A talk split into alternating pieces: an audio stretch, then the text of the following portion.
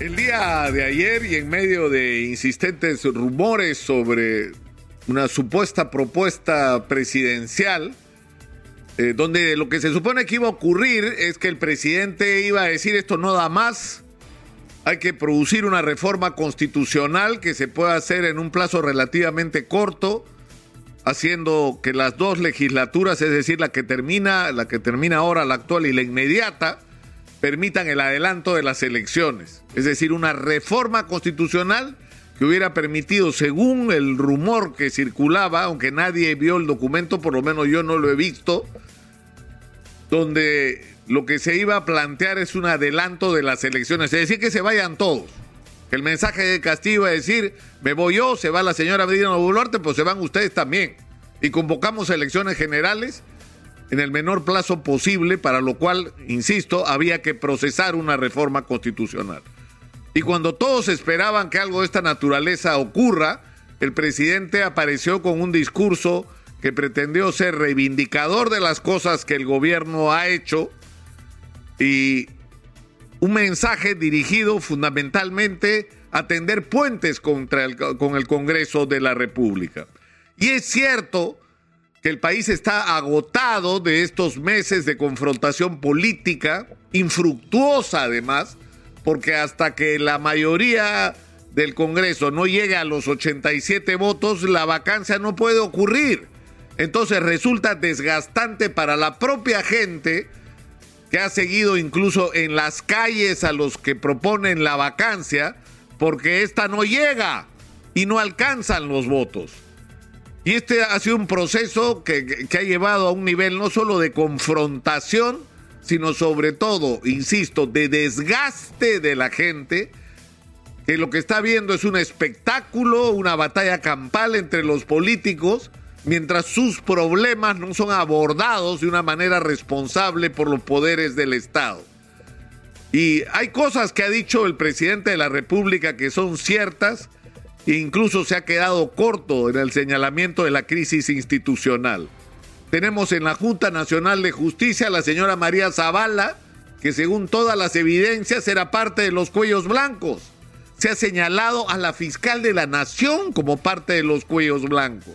Es decir, hay, hay una situación en la que si llevamos esa investigación hasta el final, simplemente no va a quedar miembro de la Corte Suprema o tal vez alguna excepción por ahí, y en el Ministerio Público ocurriría lo mismo en las altas esferas, que no haya estado involucrado de alguna manera en la articulación de, de los cuellos blancos. Es decir, es verdad que vivimos una crisis institucional, pero parte de la responsabilidad de la situación en la que estamos es del propio presidente.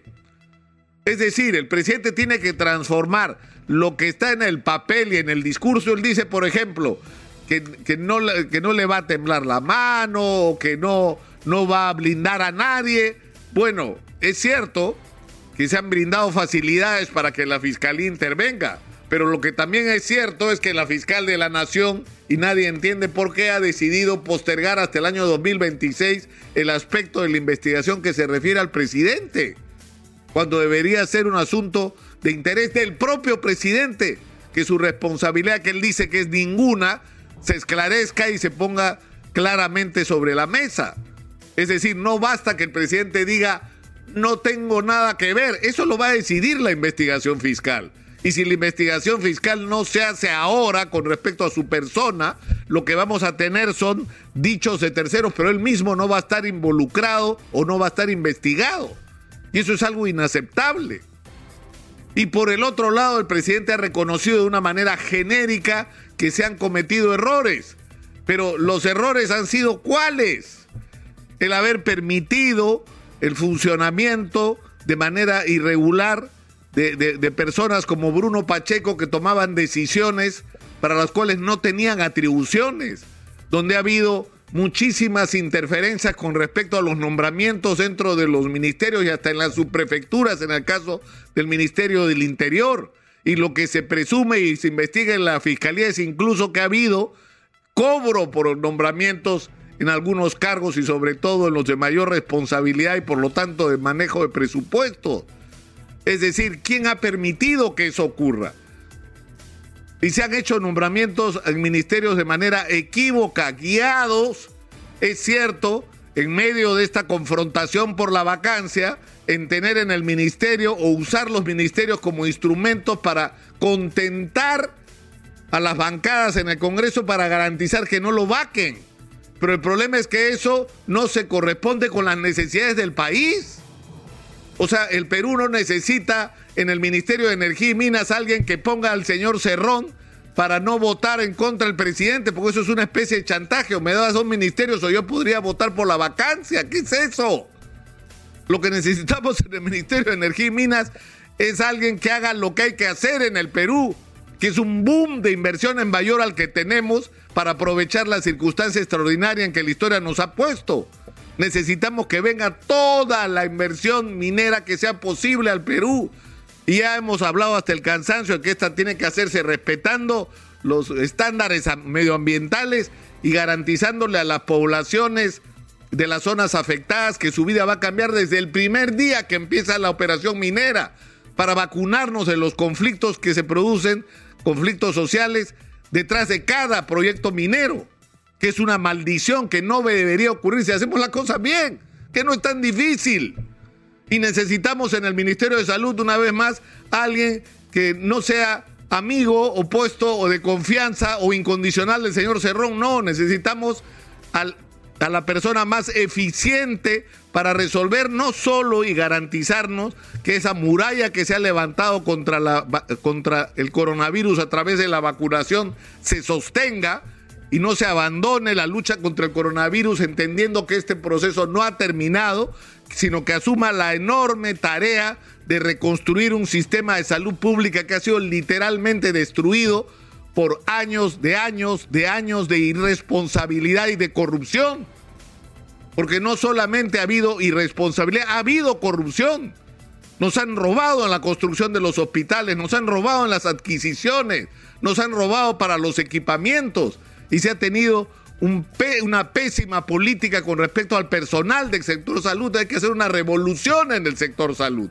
Pero para eso necesitamos a la persona adecuada, a la persona calificada. Entonces, si el discurso del presidente no se transforma en propuestas concretas de modificaciones en la composición de su propio gabinete, guiado por el criterio una vez más, no de las concertaciones y de los amarres con los políticos, sino de poner en los lugares que corresponda a las personas más calificadas para asumir la función. Si no se hace eso, lo del discurso de ayer van a ser palabras. Entonces el presidente a partir de lo que ha dicho ayer ha adquirido compromisos que va a tener que cumplir. Pero por otro lado, el Congreso de la República y sobre todo los partidos que se supone tendrían que ser de centro, que se supone que deberían mantener el equilibrio, que en esta polarización son los que deberían darle gobernabilidad al país, son los que también tienen que asumir la responsabilidad para que el Congreso de la República se ponga en el lugar que corresponde, que es legislar en función de las necesidades de los peruanos. Y eso es lo que no está ocurriendo. Para un sector demasiado importante en el Congreso de la República, lo único que importa es el tema de la vacancia, punto. Nada más. Y en el camino se irán llevando de encuentro ministros mal puestos por el gobierno pero su agenda es una agenda desestabilizadora. No hay gobierno que pueda hacer nada con un Congreso con ese nivel de hostilidad. Entonces tiene que haber un cambio también por parte del Congreso, de poner cada cosa en su sitio. Y nadie les está diciendo que renuncien a su labor fiscalizadora, por Dios, no. Pero tienen que equilibrar las cosas. Y eso es lo que no ha ocurrido por parte del Congreso de la República que se ha involucrado desde su presidente en una obsesión por la vacancia presidencial para la que encima no tienen los votos, porque no los tienen. Entonces, insisto, crean falsas expectativas, tienen al país en vilo semanas tras semanas alrededor de este tema, en vez de encontrar vías de solución para darle gobernabilidad al país y que ocurra en el camino, según vayan avanzando las investigaciones, lo que tenga que ocurrir. Y si en determinado momento, que tendría que empezar ya esta investigación sobre el presidente, se llega a la conclusión de que tiene responsabilidad, entonces actuar en consecuencia.